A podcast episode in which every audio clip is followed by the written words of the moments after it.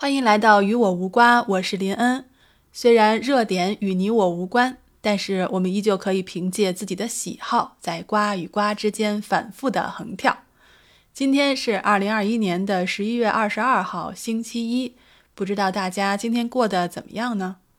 我今天啊看到一个新闻啊，其实也不是今天看见了，前两天就搂了一眼。但是因为实在这个新闻让我想吐槽，所以我就没有特别的去呃细看它。但是今天我又细细的品味了一下这个新闻，我觉得还是有有有点意思，想跟大家分享一下。他说什么呢？因为咱们之前说了嘛，说这个圣诞节购物的旺季马上就要到了。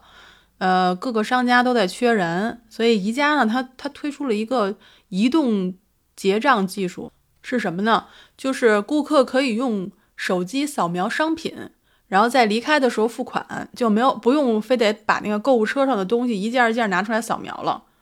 我不知道国内的大家买这个宜宜家用品的时候是不是要需要排长队，但是我们这边的话。平时就是你去个周末买个什么乱七八糟的东西，那个队排的就慢慢悠悠，慢慢悠悠，实在是让人就是啊，好吧。我看这个新闻里，他也也给出了一个数据啊，他说这个一般排队卸载，然后再重新装载物品，平均需要六分钟。那借着这个圣诞购物旺季吧，他们打算在昆士兰州的两家门店，然后使用这种技术。然后据宜家的人说呢，他们说这种结账移动结账是澳大利亚呃家居零售商的第一次尝试，所以他们觉得非常自豪能够开展这项为了他们的客户能够不需要等待那么长时间的一个良好的体验的一个措施。但在我看来呢，其实这也不是一个什么特别新的技术吧，因为像在国内的话，我们都用扫那个二维码，然后就你去买个烤白薯都能用了。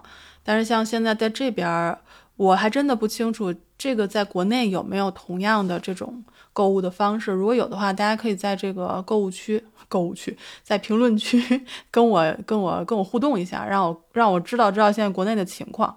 但是在我看来，其实这个并不是特别嗯先进，因为我知道香港应该是会有这样的一个措施的。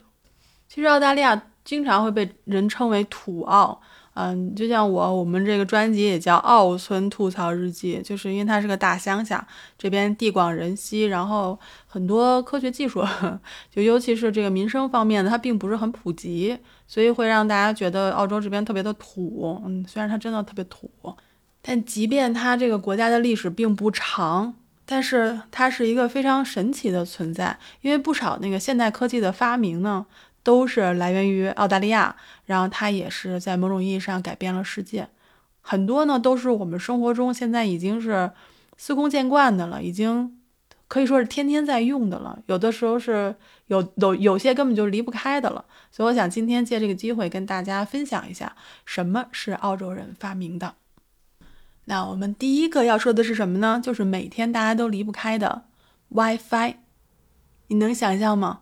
我们大家每天用的 WiFi 原来是澳大利亚的一个团队发明的，它是联邦科学和工业研究组织。这个组织呢是由政府拨的经费，所以呢，这个专利就当然属于政府了。可是大家用 WiFi 设备一定要交专利费的呀。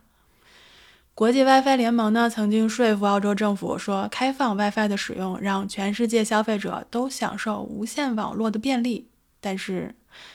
并没有什么卵用，就是还是由澳大利亚政府所有，所以每卖出一台使用 WiFi 的设备，澳大利亚政府就能赚一分钱了。那第二个要说的呢，就是冰箱。一八六五年呢，一个叫 James Harrison 的澳大利亚人，他制造出了世界上首台实用性的制冰机器啊，虽然体积特别大，但是也是我们现在所用的冰箱的前身了。再一个呢，就是人工耳蜗。在二十世纪七十年代的时候，一位澳大利亚墨尔本的学者，他呢就研发出了人工耳蜗，让世界上听力有问题的患者的命运因此而改变了。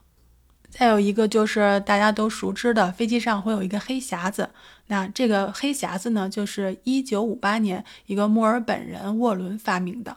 还有就是谷歌地图，改变了很多人的出行方式。这个也是在悉尼被发明出来的。